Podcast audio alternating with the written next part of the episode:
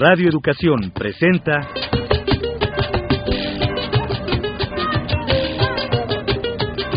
Encuentro con el Son.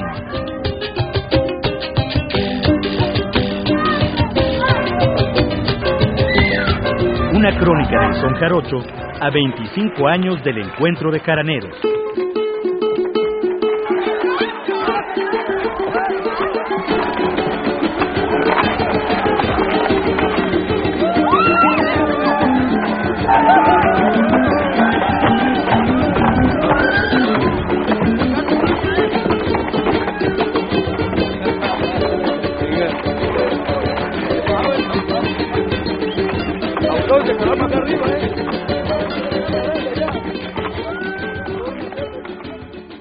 Tal amigos? ¿Cómo están?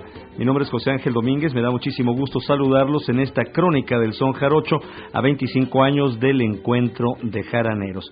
Y para comentar y documentarnos con su experiencia y su sapiencia me acompaña el doctor Ricardo Pérez Monfort, a quien le doy la más cordial bienvenida. Hola, Ricardo, ¿qué, tal? ¿Qué tal, mi querido José Ángel? Eso de la sapiencia ya me suena un poco al cebollazo, pero No, bueno, no. aquí estamos para, para entrarle al son jarocho. Claro que sí.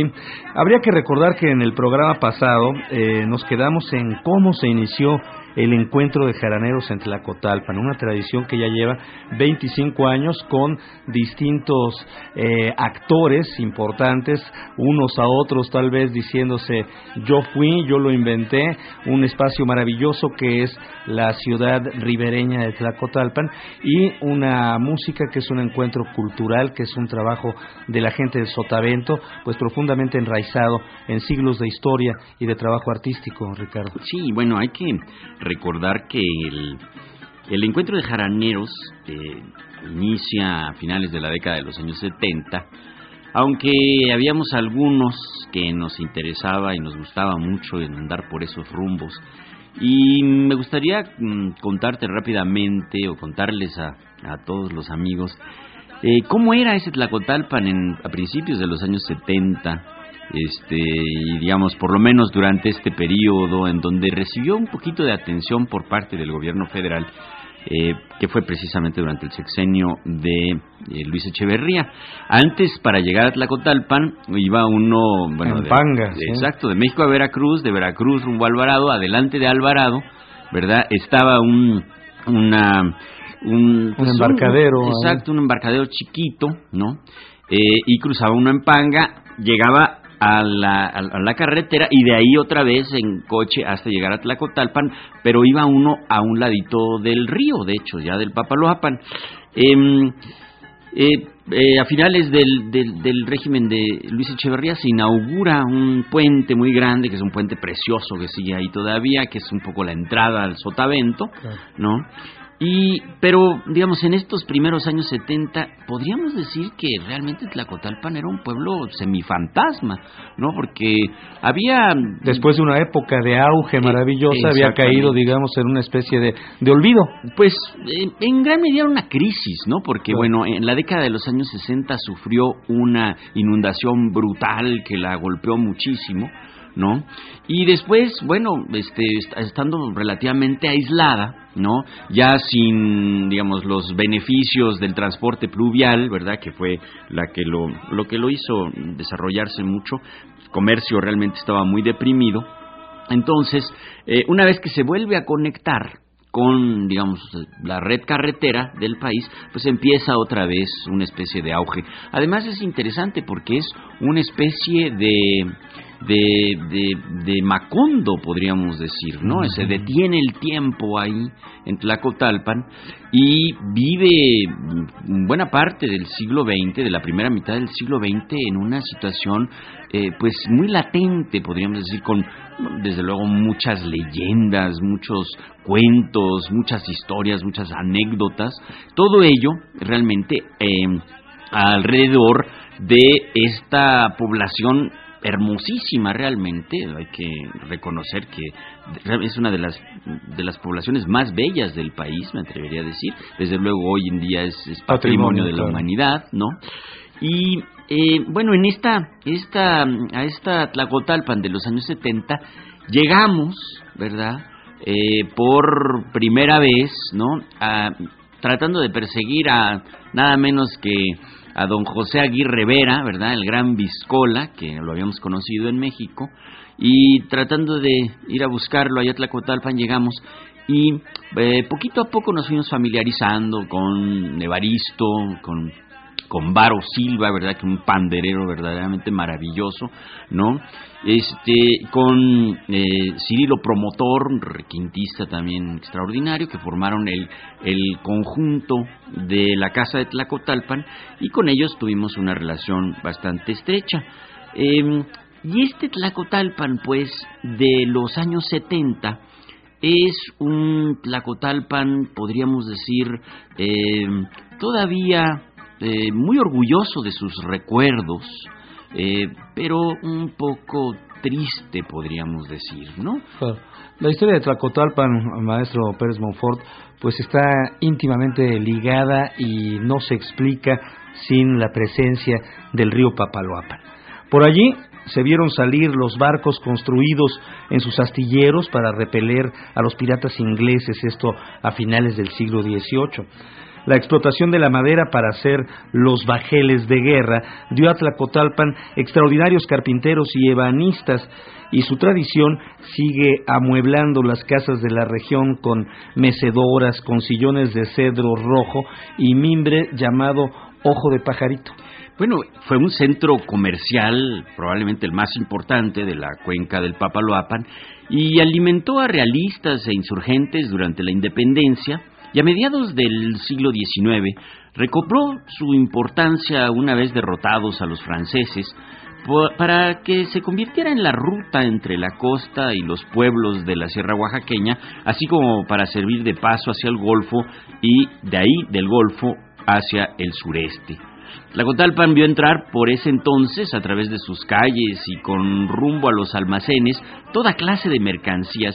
Es realmente interesantísimo cuando uno entra a las casas en Tlacotalpan, se encuentra uno eh, productos agrícolas y ganaderos, telas finas, maquinarias, paquetes de cultivo exquisito, bueno, una gran cantidad de cosas, ¿no?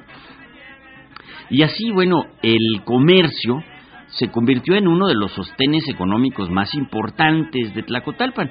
Esto se puede ver este, en las famosas tiendas del puerto como el Arca de Noé, la Galatea, el 17, el Importador y otras que mantenían una viva mm, eh, eh, intercambio, un vivo intercambio entre lo que era la zona tlacotalpeña por un lado y la zona del puerto de Veracruz.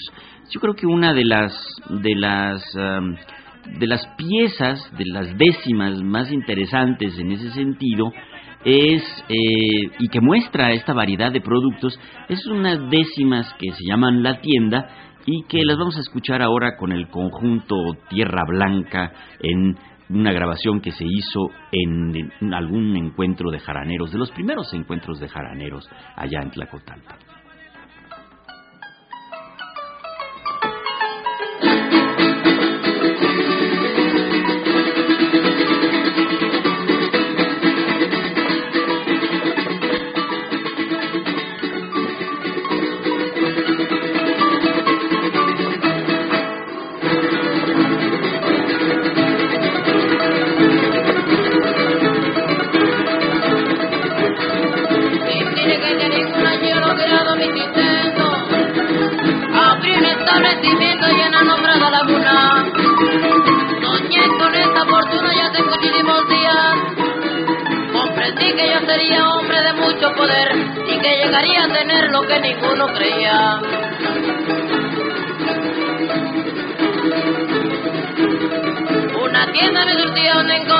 Tlacotalpa. mantequica, el clavo de todas medidas. De todo lo que usted pida, cigarro, chile y tabaco. Hay sardinas, machecheco, cerveza de toda clase. Y si no le satisface, pida otra cosa con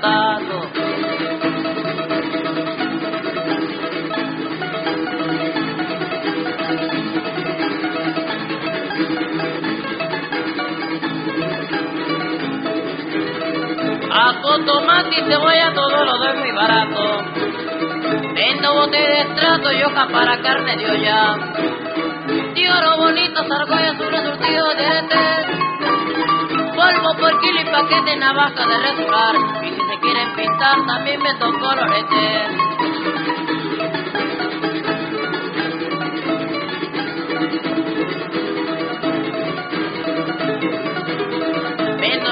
En mi clase de chuchería.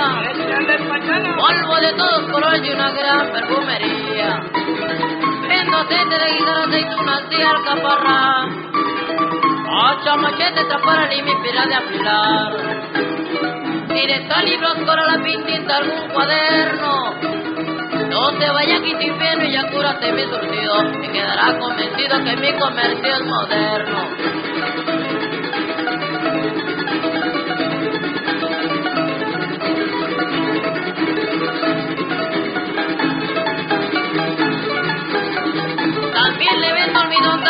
Taliga y carbonato.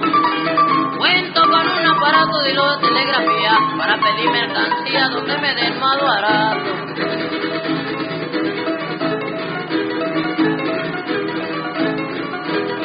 En cuestión de medicina también vendo de patente. Vino reconstituyente, campeones y robarina. Escuela la cagué aspirina para dolor de cabeza. De billar tengo de hucha y carambola. Cartucho para pistola que aquí en mi estado es.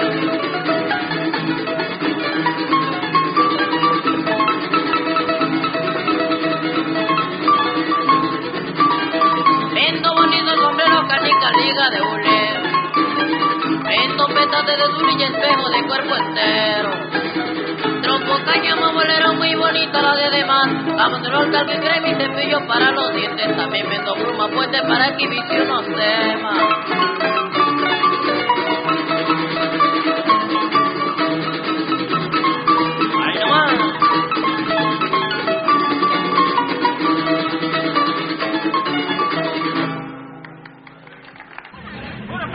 Las ciénagas y el río permiten que en las cercanías de Tlacotalpan se cultive la caña de azúcar.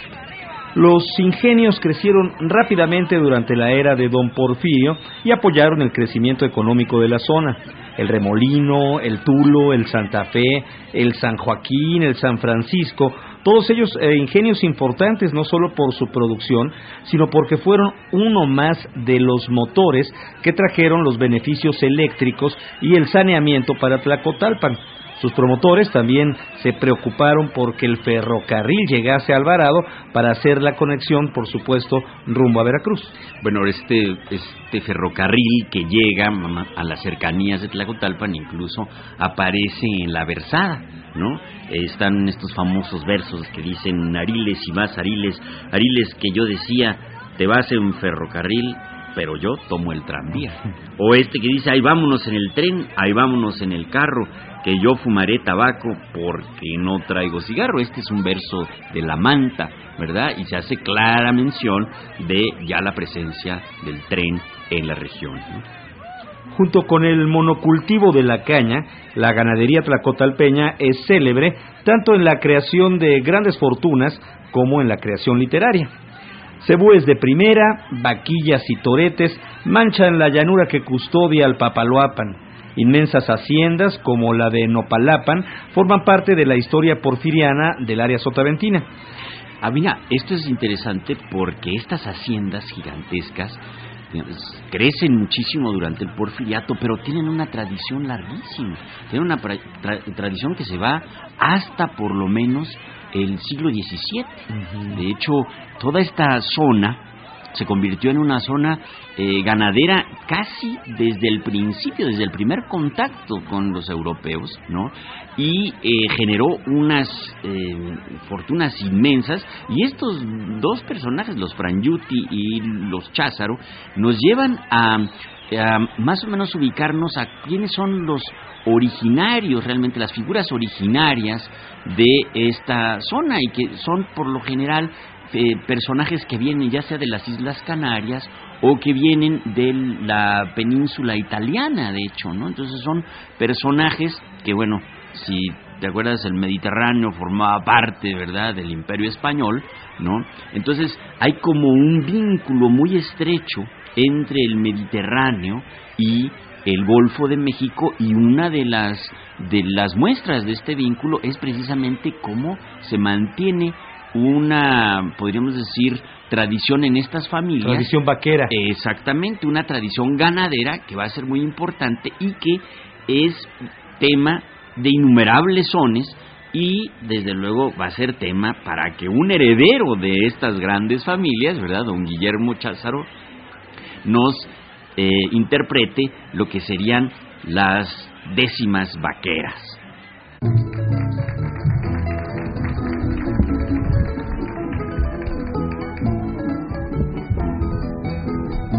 En Gonzaleño ligero y un venado de andadura, desciframos la llanura, contrarios al viento fiero. Púseme a ser vaquero, no más por seguir sus huellas. Él me guió con las estrellas de la radiante alborada y el azul de la paradeada para no perderme sin ella. Yo seguí tras de sus huellas en recias cabalgaduras del llano las ingladuras con oriente en las estrellas. No me han mellado querellas de bandidos y traidores. He pialado a los mejores cimarrones de esta vida, los que dejan una herida que han curado tus amores. Se esfumó todo lo nuestro, los vacunos, la yeguada, no quedó vaca maniada que diera leche al cabestro, pues nací cuando el siniestro dejó la tienda rapada. Nuestra buena vaquerada de raíz la cotalpeña se dispersó como breña que el sur levanta quemado. María Expedita daba la leche que yo mamé, bendita nana que fue una fuente que emanaba la savia que nos llenaba de vigor a dos primales, su niño y yo recentales de mi nodriza llanera que nos dio la primavera, oh flor de los pastizales. ¿Qué fue de esta vaquerada, tan marcial como una tropa, limpia del alma y la ropa gallardamente montada? de esos nobles mayorales que fueron cual generales en potros de pelo claro, que valían por lo caro de virtudes ancestrales, que en cuestiones de ganado fueron taitas de abolengo y lo sabido que tengo viene de tiempos pasados, cuando traiban ensillados caballos de un mismo pelo. Y entre la tierra y el cielo no hubo mesteño crecido que no hubieras escogido con arte, valor y ser.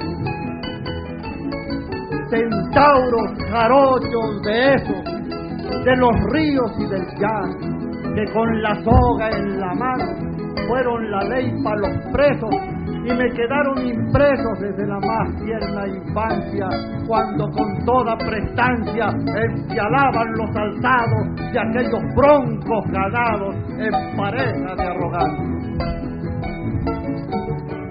De los viejos mayorales recuerdo a Julián Molina. Nero se rompe la espina cerquita de los corrales cuando a brutales el rocillo que amansaba, espantado se agachaba al enancar a mi hermano, que libró con férrea mano al tiempo que se azotaba. Yo Julián vivió en San Ángel, a un lado de Corral Nuevo. Era varón sin relevo y de los suyos arcángel, devoto de aquel don Ángel, que fue non entre señores demostrando los valores que enaltecen al varón. Yo Julián siguió al patrón en todos los sabores. Mi padre don Ángel fue general de generales. Con sus bravos mayorales siempre lo recordaré como estampa que soñé lazando la cimarrona. Cuarenta vacas pelonas que se salva en San José recibió con sal y fe haciendo las manzurronas. mi recuerdo se ha grabado como con fierro encendido. Todo lo que hubo parido, todo lo hubieron calado. Solo quedó remontado 40 fieras alzadas, las que fueron agarradas al recio estilo jarocho. Y lo diré tres por ocho, las vio mi tata aumentada.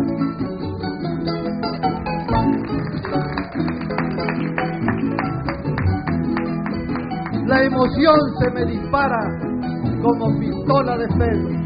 Que Dios tenga ya en el cielo aquel elenco que actuara el rodeo que abarcara del San Juan al Papaloapan. Vaqueros del Papaloapan, con los tres fierros armados, partieron nuestros ganados acriollados en Tlacotalpa.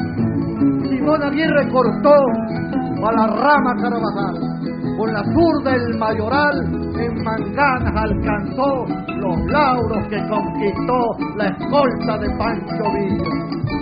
Y gigante en su silla, el valiente Nicolás, honra y pres del capataz que cumple a la maravilla. La maravilla cumplió Nicolás Luna que fuera para mi familia entera un sol que no declinó y que Dios Alba estimó más que a su propia fortuna. El mejor Nicolás Luna que yo he visto. Quien le viera entre su gente vaquera como sol el que era luna.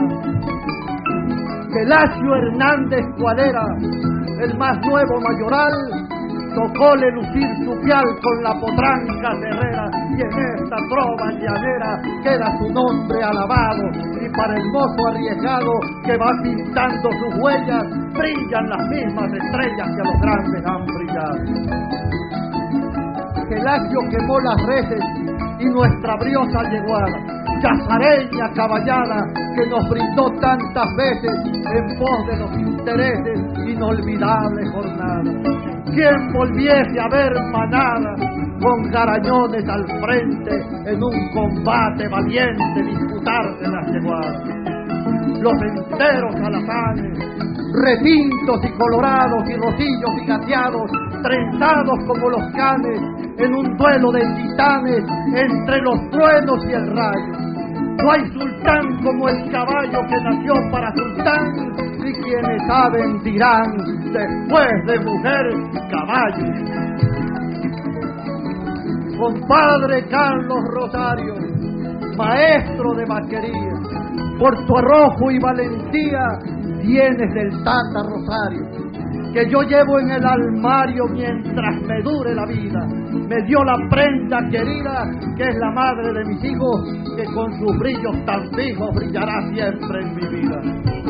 Contigo paso revista los vaqueros de antaño, para recordar cada año a los sardos, Buenavista, la primavera, la lista que no he podido acabar.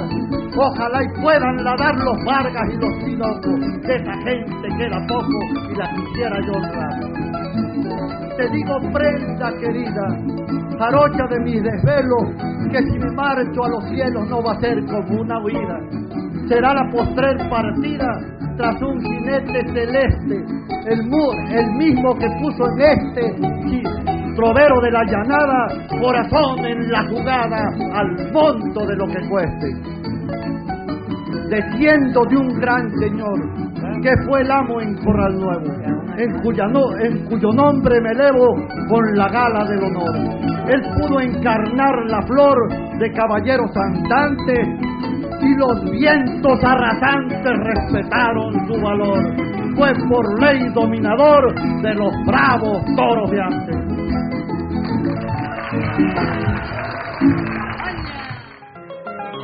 Hay que decir que en la plaza central de Tlacotalpan hay un kiosco morisco rodeado por altas palmeras y bancas de cemento. Custodiando esta plaza están la parroquia, la iglesia de la Virgen de la Candelaria, por supuesto, la Señora de la Candelaria, unos portales, el gran edificio del cine que se está reconstruyendo desde hace años, la arquería de la Asociación Ganadera, el Palacio Municipal, más portales, cantinas, neverías, tiendas y algunos merenderos. A unas calles de esta plaza que es realmente soberbia, hay otra plazuela pequeñita conocida como la Plaza de Doña Marta, cuyas bancas de cemento rojo reciben el fuerte sol sotaventino o el relente húmedo de los amaneceres y los ocasos. Ahí es donde se han celebrado con mayor constancia los encuentros de jaraneros, aunque también se han celebrado en la Plaza Agustín Lara, que está a un costado de la iglesia de la Virgen de la Candelaria, cuando la situación temporal es un poco maligna, que está llueve y llueve y llueve, entonces se hace en el teatro, que acaban de remozar el teatro, a veces se ha tenido que hacer incluso adentro del mercado, cuando el teatro eh, no se podía hacer, no se podían hacer en el teatro porque no estaban no, no lo habían terminado, entonces se tuvo que hacer adentro del mercado. Y en otras ocasiones también se pudo hacer en la mera plaza central de Tlacotalpa, ¿no? Entonces, podríamos decir que que em, realmente sí se ha movido mucho el encuentro de jananeros, pero el, el lugar por excelencia, podríamos decir, es precisamente la plaza de Doña Marta. Y Humberto Aguirre Tinoco nos, ah, nos ha contado, ¿verdad?, que esta plaza se llamaba originalmente, durante el virreinato, la plazuela de Plateros. Eh, después, durante la época de la independencia, se le puso el nombre del héroe de Matamoros y se convierte en la plaza de Matamoros. Y después había una señora que vivía en una de las casas contiguas, eh, que era una dama que dedicó sus tardes y gran parte de su tiempo a arreglar a la misma plaza con plantas y mandarle colocar una farola, una filántropa, etcétera, etcétera. Bueno, esta doña Marta Tejedor de Chelesque, ¿verdad? Ella fue la que distinguió, ¿verdad? Este, la misma plaza con su propio altruismo, ¿no? Y a partir de entonces se le llama así la Plaza de Doña Marta. Ahí es en donde se han celebrado, desde mi punto de vista, algunos de los mejores encuentros de jaraneros, ¿verdad? Desde 1979 hasta la fecha.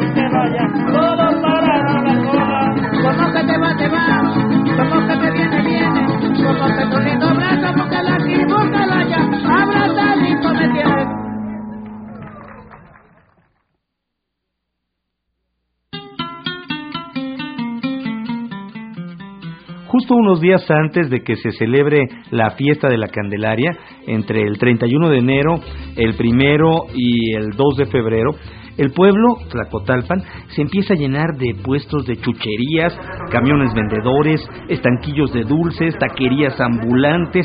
La feria y sus juegos mecánicos llegan a ocupar tanto la explanada del muelle como parte de las plazas centrales del pueblo. La rueda de la fortuna, el tiro al blanco, el futbolito, la lotería y a veces también llegan exposiciones de serpientes o mujeres tortugas o sirenas que por desobedecer a sus padres quedaron en ese estado, ¿no? Eh, todos estos, eh, digamos, puestos toman las calles céntricas y los corredores de Tlacotalpan.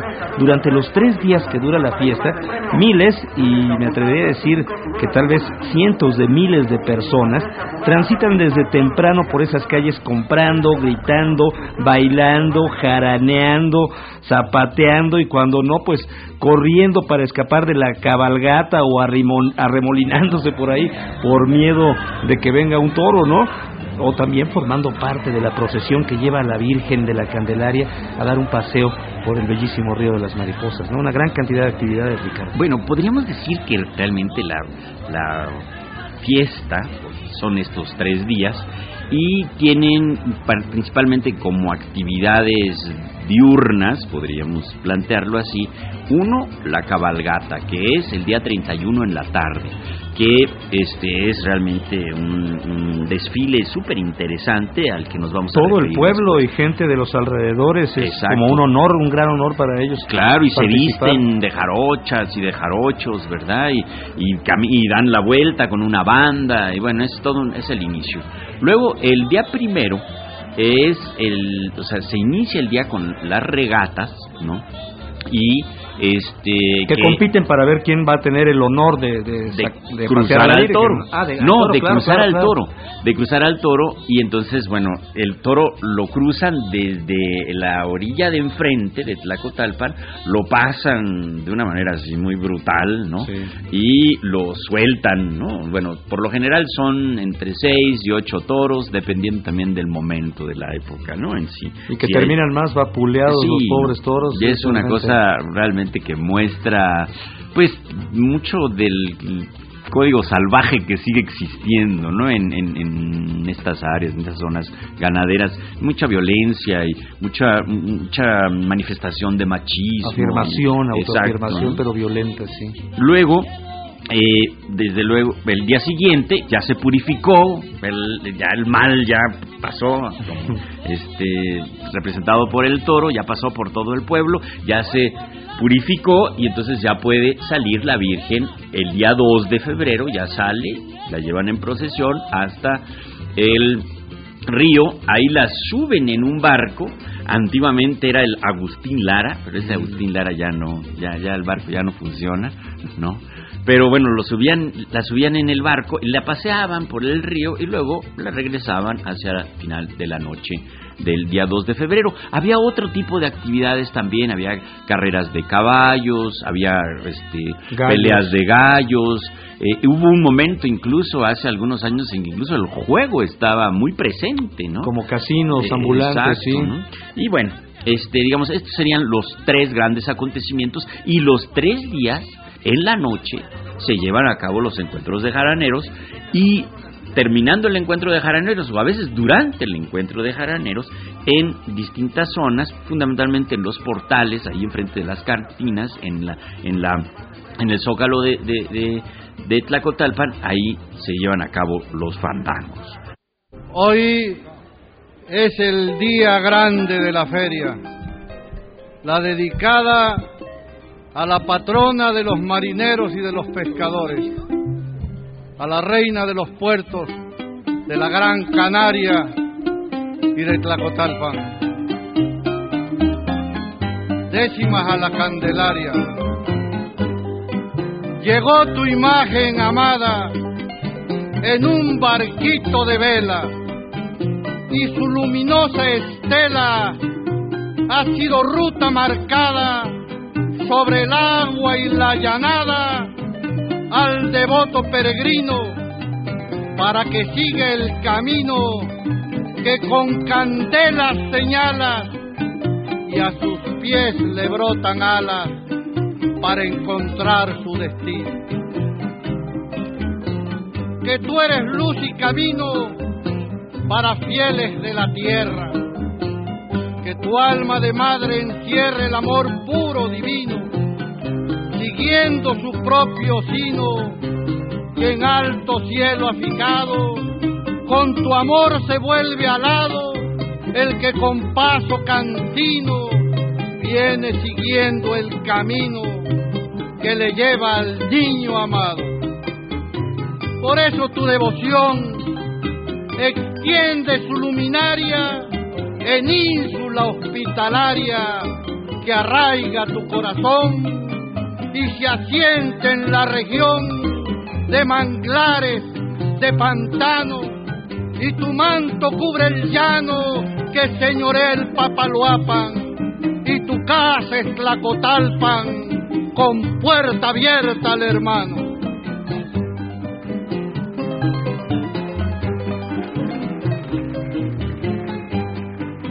Eres estrella radiante, el lucero mañanero, el faro que en el sendero guía seguro al caminante e ilumina al navegante de los mares, de los ríos y en los campos labrantíos que labran en sotavento, estás en el pensamiento del que se encuentra afligido y das al hijo perdido el abrigo y el sustento.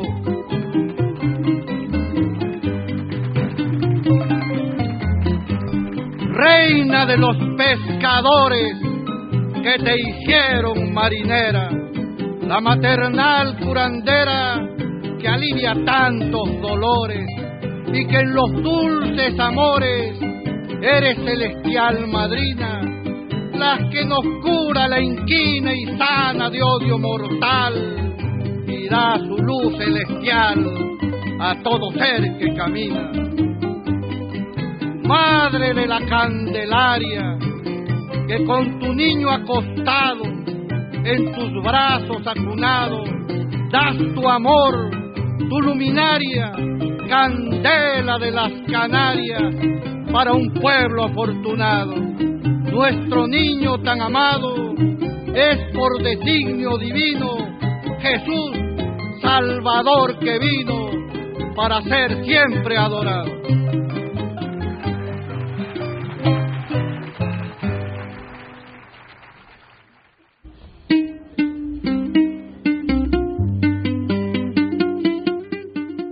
Bueno, ahora sí, la plaza de Doña Marta está más o menos llena. Las señoras de edad se han sentado en las bancas de cemento pintadas de rojo. Sobre una plataforma empieza el movimiento de los músicos y la tarima vacía se ve rodeada por ávidos fandangueros bailarines. Sea en la plaza de Doña Marta o frente a las cantinas de la plaza central, el tablado es la invitación al baile. Se intenta el zapateo de todo tipo, pero cuando surge una pareja de aquellas que hacen cimbrar la tarima, diestros ambos en el arte de pasear y taconear con estilo, los bailadores se hacen a un lado y conceden el son. No tardan los versos de declaración de amor a la bailadora o de reto al bailarín.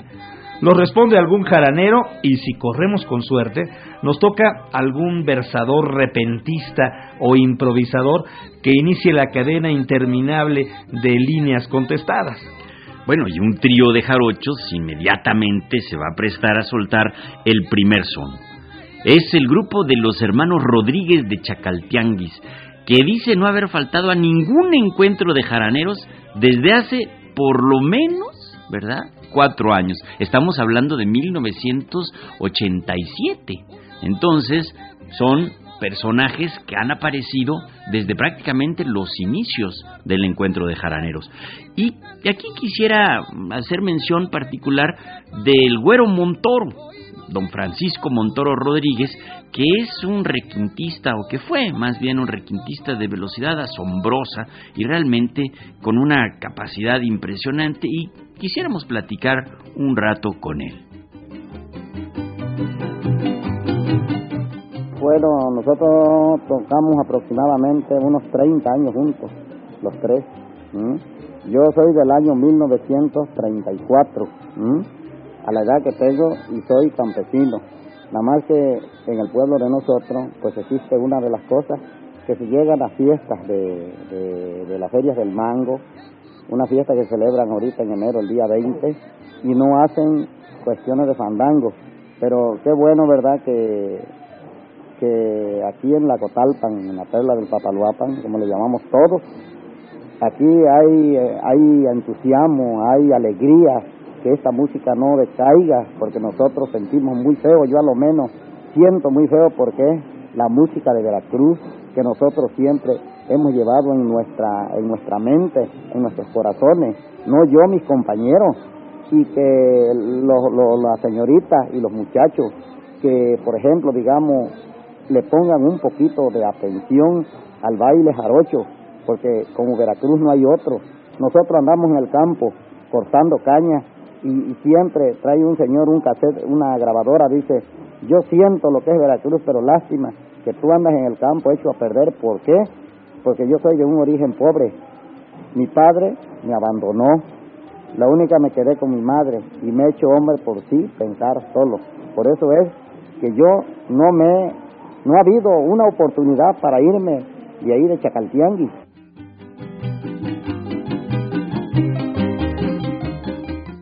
Bueno, y ya que estamos hablando del Güero Montoro y con él, ¿por qué no escuchamos una pieza con este conjunto de los hermanos Rodríguez?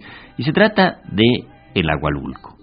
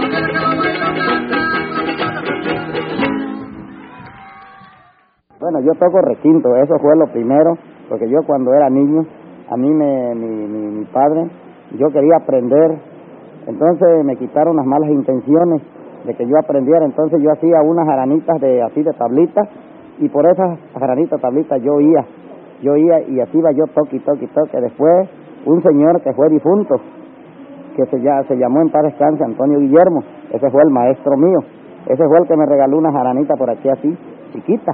Entonces de ahí yo empecé, empecé, empecé.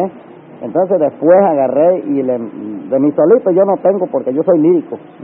De mi, de mi cabeza empecé yo a tocar, yo me sentía con gusto para tocar. Cuando yo tenía 16 años tocaba yo y ahora que pues, la, la, la, la alegría a mí no se había perdido, todavía me gusta y sigo tocando hasta que Dios me llame. Este, primero los hacía yo, pero de ahí hubo hubo la oportunidad que un señor de aquí de Tustilla, de Tustilla, de por ahí de por Boyota, ese señor agarró y dicho se murió en paz descanso, se llamaba Guillermo Tagar, Ta- Tagar se llamaba el señor. Entonces esta jaranita que trae mi tío, él la hizo, ese señor. Entonces de ahí yo agarré y vi que las cosas ya iban no muy así, entonces mandé a hacer aquí este recinto que traigo aquí a la casa Chávez, aquí a Cosamaloapan, ¿m? desde ahí, pero desde ahí ya, digo yo, pues hay que buscar una cosa no muy buena, regular. Y bueno, escuchemos precisamente este requinto tan maravilloso del Güero Montoro en un collage en donde él es el solista.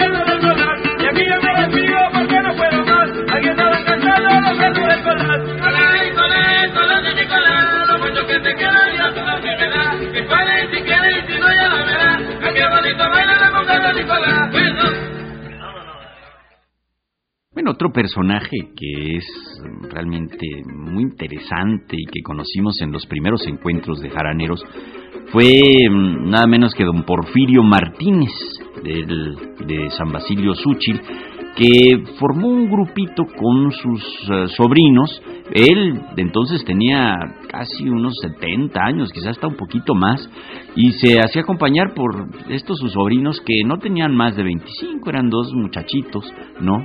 Ellos contestaban y cantaban con sus jaranas, ¿verdad? Y las coplas iban apoyando los sones antiguos que el viejo tío interpretaba en el requinto.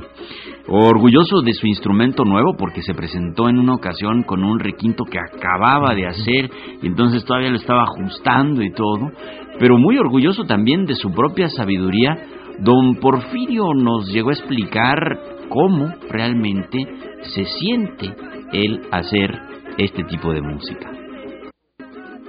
Oyendo, yo no, yo no me arrimé a ningún maestro, yo oía, yo tenía un músico enfrente en el río, él del otro lado y yo de este lado, de muchachos desde 14 o 15 años, y a mí en la mente se me pegaba, sones y el sonido de la cuerda. Luego que ya fuimos, necesito más, un poquito más de edad por poder, y entonces tenía yo un tío, y como tocaba así también, en una noche, fuimos a un que se decía velador y estaban tocando y entonces me dice, mira sobrino, tú eres muy divertido, ven, agarra esta guitarra, este, remúdame. Entonces le digo, tío, pues yo no puedes, ahí te vas al golpe si quieres.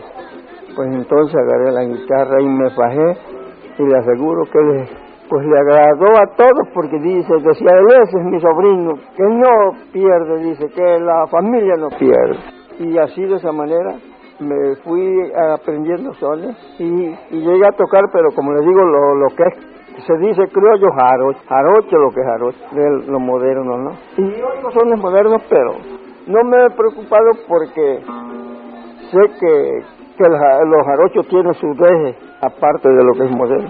Los han modificado mucho.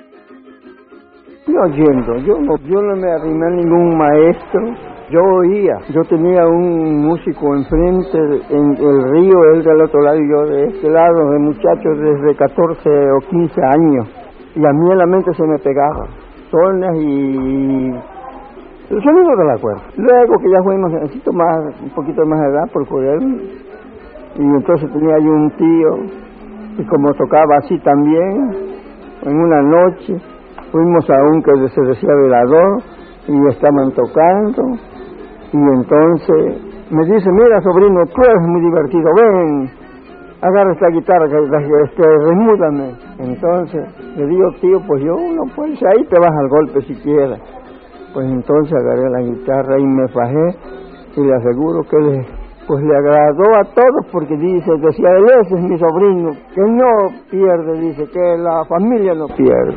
Y así de esa manera me fui aprendiendo sones y, y, llegué a tocar, pero como les digo, lo, lo que es, se dice criollo jarocho, jarocho lo que es jarocho, de lo moderno, ¿no? Y oigo sones modernos, pero no me he preocupado porque sé que, que los jarochos tienen su deje.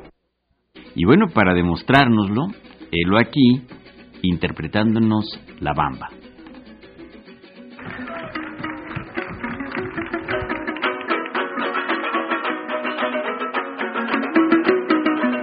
Para bailar la baba, para bailar la baba se necesita una poca de raya, una poca de raya y otra poquita, arriba, arriba, arriba, arriba, arriba, arriba y arriba iré, yo no soy marinero, yo no soy marinero, por ti seré, por ti seré, por ti seré. ¿qué pasa?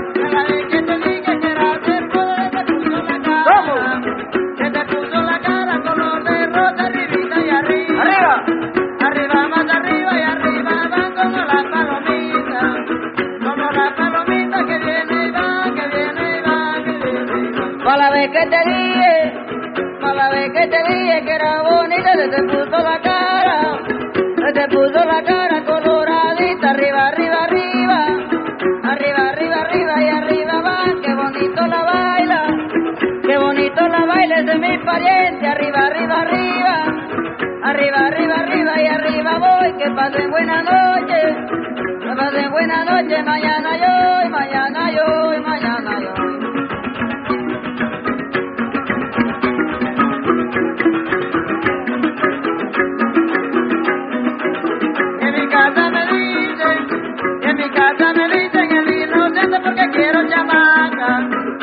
Quiero chamaca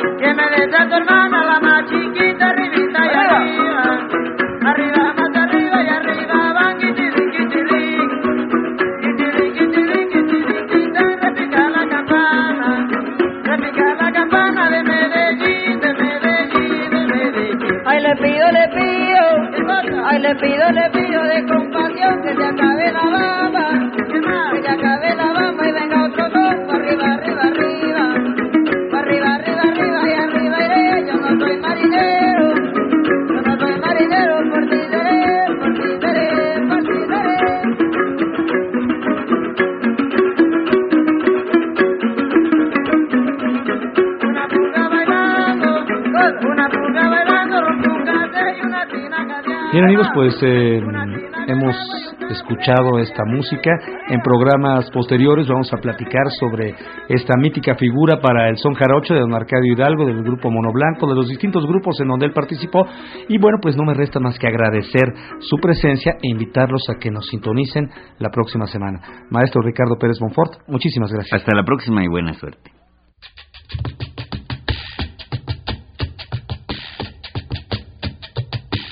Radio Educación presentó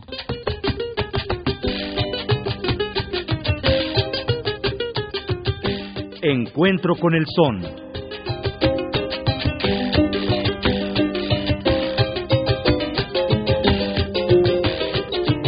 Una crónica del son jarocho a 25 años del encuentro de jaranero.